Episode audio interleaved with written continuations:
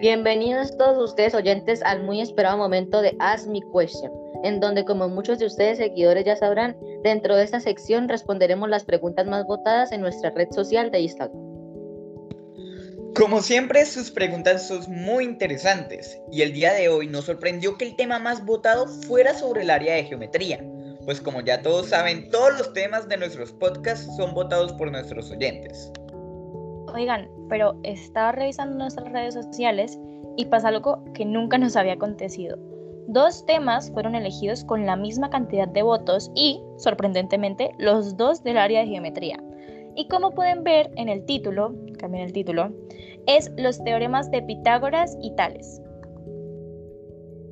Entonces, siguiendo el protocolo, presentaremos al primer representante de estos teoremas, Pitágoras. Yo creo que sería conveniente comenzar por esta persona. ¿Qué creen ustedes? Pues sinceramente a, mí me parece mucho más interesante e importante el teorema que nos brinda Tales. Pero si tú quieres empezar por Pitágoras, que supongo que es el que quieres, está bien. Pero yo por esa idea no entro. ¿Qué piensan los demás? Pues yo la verdad estoy al favor de que comencemos por Tales, no sé ustedes. Vale, entonces, ¿qué les parece si ustedes tres se enfocan en hablar específicamente de Pitágoras y nosotros tres en Tales? Y listo, todos felices. Eh, eh, vale, disculpa todos, disculpen ustedes todos oyentes por este altercado, pero ya estamos de vuelta. Y para dejarlo mejor de, para dejarlo mejor de último, primero comenzaremos este podcast con el teorema de Tales. Como vimos, a nuestros compañeros les llama más la atención el teorema de Pitágoras, que la verdad esto no tiene nada de sentido. Es mucho más aburrido, corto y fácil. El teorema de Tales es mucho más divertido, complejo y muy interesante. ¿A que sí? Exactamente, Juliana. Pero antes también de pasar al teorema de Tales, que es lo que a muchos les va a interesar, hablemos un poco de la vida de su creador, el cual es Tales de Mileto. Pues yo sinceramente no sé mucho sobre su vida ni nada de lo aclamado, pero sí me sé a la perfección la funcionalidad de sus dos teoremas. Entonces, no sé si les parezca dejarme esa parte exclusivamente a mí. Mm, sí, vale, no te preocupes. Eh, entonces, por lo tanto, Carlos y yo nos ocuparemos de sus aclamaciones y vida. No sé si esto te parezca entonces a ti, Carlos. Sí, me parece estupendo. Entonces, comencemos. Una cosa clave para empezar siempre con la vida de alguien es su nacimiento, y por ende nombraré su nacimiento el cual fue en Mileto. Algo que pude investigar y conocer de él fue el origen de sus conocimientos, y es que fue muy probable que Tales visitara Egipto en alguna etapa de su vida, donde pudo haber recibido enseñanzas de los sacerdotes, quienes registraban con mucho entusiasmo todo evento astronómico y meteorológico. Yo por otro lado conozco el origen de sus conocimientos matemáticos y numéricos, y todo fue gracias también a los egipcios, quienes habían desarrollado la matemática a un nivel práctico con el fin de medir las parcelas cuyos límites solían borrarse con las continuas crecidas del río Nilo. Vaya, al parecer ya tenemos el origen de sus conocimientos, entonces prosiguiendo con la información relevante de él, sin quitarle nada de los teoremas de Tales a Juliana, algo que me pareció bastante relevante es que Aristóteles lo consideró como el iniciador de la escuela de Mileto, a la que pertenecieron Anaximandro y Anaxímenes dos de los nueve filósofos presocráticos. También un dato muy curioso que escuché de él fue que en su antigüedad se le consideraba como uno de los siete sabios de Grecia, quienes para los que no sabían fueron nombrados por su sabiduría y práctica que consistía en una serie de aforismos memorables. Sí, pero desafortunadamente no se conserva ningún texto suyo, y es algo muy lamentable, puesto que al ser nombrado como uno de los siete sabios, bastantes personas se tuvieron que haber creado algún tipo de expectativa bastante grande sobre lo que él pudo llegar a tratar y dialogar en sus escritos. Pero no se te olvide que también una cosa que nos puede dar como un tipo de idea sobre sus escritos puede ser el hecho de haberle atribuido muy importantes aportaciones en el terreno de la filosofía, la matemática, la astronomía, la física, al igual que muy fuertemente en el área de la geometría, puesto que insistentemente se le atribuyó a Tales el haber comenzado a usar el pensamiento deductivo aplicado en la geometría. Sí, es cierto. Y aunque no existe en la actualidad absolutamente ningún documento que respalde tal cosa, y tampoco se le pueda negar el desarrollo de los dos teoremas geométricos que llevan su nombre, y nombrará a Juliana a continuación.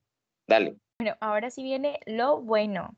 Ok, pues él tiene primero que todo dos teoremas. El primero de ellos explica esencialmente una forma de construir un triángulo semejante a partir de uno previamente existente y nos dice que los triángulos semejantes son los que tienen ángulos congruentes. Esto deriva en que sus lados homólogos sean proporcionales y viceversa. Además, nos dice que si diversas rectas paralelas son intersectadas por dos transversales, los segmentos determinados por las paralelas y correspondientes entre transversales son proporcionales. El segundo teorema de Tales desentraña una propiedad esencial entre los circuncentros de todos los triángulos rectángulos, claramente encontrándose estos en el punto medio de su hipotenusa. Además, según parece, Tales descubrió el primer teorema mientras investigaba la condición de paralelismo entre dos rectas. De esto se deduce a modo de corolario en el cociente entre dos lados, A y B del triángulo pequeño es el mismo entre el cociente de los lados D y C en el triángulo grande. Esto es que como por el teorema de Tales, ambos triángulos son semejantes. Y un dato curioso es que según Heródoto, el propio Tales empleó este teorema para medir la altura de la pirámide de Keops en Egipto. Bueno, la leyenda relata, pues es relatada por Plutarco y dice que Tales de Mileto en un viaje a Egipto visitó las pirámides de Giza, las de Keops, Kefren y Miserino que fueron construidas varios siglos antes. Él, admirado por estos poderosos monumentos de la civilización, em, pues se preguntó su altura y de acuerdo a la leyenda, él trató este problema con semejanza de triángulos y claramente bajo la suposición de que los rayos solares incidentes eran paralelos. Este pudo establecer una relación de semejanza, que es claramente el primer teorema de Tales, entre dos triángulos rectángulos, por un lado, el que tiene por cateto C y D a la longitud de la sombra de la pirámide, conocible, y la longitud de su altura. Y pues nada, ya sin mucho más que hablar y explicar sobre este teorema, me parece que hasta aquí hemos finalizado con nuestra sección. Claro que sí, Juliana. Con esto nosotros concluimos el día de hoy. Les deseo a todos los oyentes que tengan un muy buen día y que sigan estando conectados para no perderse ninguna programación nuestra. Hasta luego. Como dijimos, lo mejor viene de último. Y ya es nuestro turno. Ahora es la hora de hablar sobre Pitágoras. En mi opinión, el filósofo matemático más representativo de la época. Sí, de acuerdo contigo. De hecho, una demostración de esto es que fue el fundador del teorema de Pitágoras, una herramienta matemática que se ha utilizado a lo largo del tiempo. Claro que sí. Contemos un poco sobre quién fue. Por el momento, tenemos que Pitágoras de Samos fue un matemático y filósofo griego del siglo VI a.C que fue exiliado a Crotona, Italia, en donde inició una secta de carácter religioso, matemático, filosófico, que fue conocido como la escuela pitagórica. Bueno, contar la vida de él puede llegar a ser un poco aburrido. Digamos datos interesantes sobre este filósofo, datos que tal vez no conocías y son de locos. Me parece buena idea. ¿Qué te parece si comienzo yo? Este fue el encargado de la invención de la tabla de multiplicar, Mm, vaya, eso sí que no lo sabía, pero apuesto a que no sabías este. Fue el constructor del pentágono regular y los cinco poliedros regulares. Dejémonos de datos en datos y digamos varios, para que luego los oyentes entren a nuestra página de Instagram a votar quién fue el de la mejor información. Vale, acepto el reto. Mis datos son, descubrió la existencia de los números irracionales, descubrió en geometría proporciones tan perfectas que las pensaba divinas sin sospechar que estaban estrechamente ligadas a un número perteneciente al mismo grupo. Los pitagóricos fueron los primeros en establecer demostraciones matemáticas deductivo. Fue el primer filósofo en aceptar a una persona de género femenino en su escuela. Y la escuela pitagórica que fundó llegó a tener 300 miembros y llevaban a cabo un gran secretismo. Consideraban los números como sagrados e incluso se dice que llegaban a idolatrarlos. Ok. Eh, buenos datos. Y espero no defraudar. Los míos son. Eh, hizo la formación de los números cuadrados partiendo de la unidad y agregando la serie ascendente de los números impares. Eh, utilizó la palabra número solo para la suma de números enteros iguales. Demostró que los intervalos entre notas musicales pueden ser representadas mediante razones de números enteros utilizando una especie de guitarra con una sola cuerda llamada monocordio. Descubrió la relación que existe entre la armonía de un intervalo de tono y las proporciones de las cuales producen dicho tono. Y por último, que el que todos conocemos, creó un teorema con su propio nombre. Bueno, ahora solo tienen que entrar a nuestra página de Instagram y de esta manera votar por quién fue el mejor. Esperamos su respuesta. Daremos el ganador al final de este conversatorio.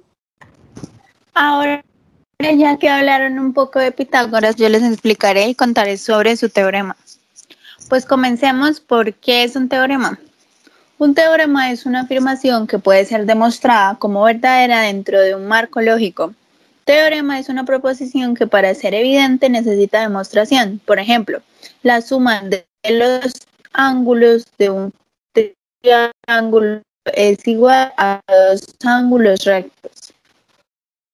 Eh, ok, Ana. Eh, me gustaría saber eh, qué es el teorema de Pitágoras. El que los dos los pueden responder a la vez. Ok, no insistan, igual les contaré. Entonces, el teorema de Pitágoras es un teorema que nos permite relacionar los tres lados de un triángulo rectángulo, por lo que un enorme de una enorme utilidad cuando conocemos dos de ellos y queremos saber el valor del tercero. También nos sirve para comprobar con los tres lados de un triángulo si un triángulo es rectángulo, ya que si, los, ya que si lo es, uno de sus lados debe ser recto. Eh, como ya saben, el triángulo rectángulo es aquel en el que dos de sus tres ángulos miden 90 grados en el que uno de sus tres ángulos mide 90 grados, es decir, eh, es un ángulo recto. Este, claro que si uno de los ángulos es recto, ninguno de los otros dos puede serlo, porque entre los tres deben sumar 180 grados. Eh, en los triángulos rectángulos se distinguen unos de los otros, así que al lado mayor de los tres opuestos eh, al ángulo de 90 grados se le llama hipotenusa y a los otros dos el teorema de Pitágoras dice, en todos los triángulos rectángulos, el cuadrado de la hipotenusa es igual a la suma de los cuadrados de los catetos. ¿Qué quiere decir? No el cuadrado es igual... Y los lados. Explícanos. Ok, eh, ya voy a eso. Entonces, quiere decir que hipotenusa al cuadrado es igual a cateto al cuadrado más cateto al cuadrado. Entonces, mira, si lo expresamos de forma geométrica, el teorema de Pitágoras quiere decir que el área de un cuadrado del lado de hipotenusa es de las áreas de los otros dos cuadrados, cuyos son cada uno los catetos respectivamente. Bueno, bueno, nosotros como siempre alargándonos con todo. Muchas gracias, sobre todo a nuestros oyentes, por estar tan al pendiente de todas estas cosas, por hacernos sus preguntas. Espero les haya encantado. Yo, por mi parte, disfruté muchísimo. Me imagino que mis compañeros también. Muchísimas gracias. Nos vemos en el próximo podcast.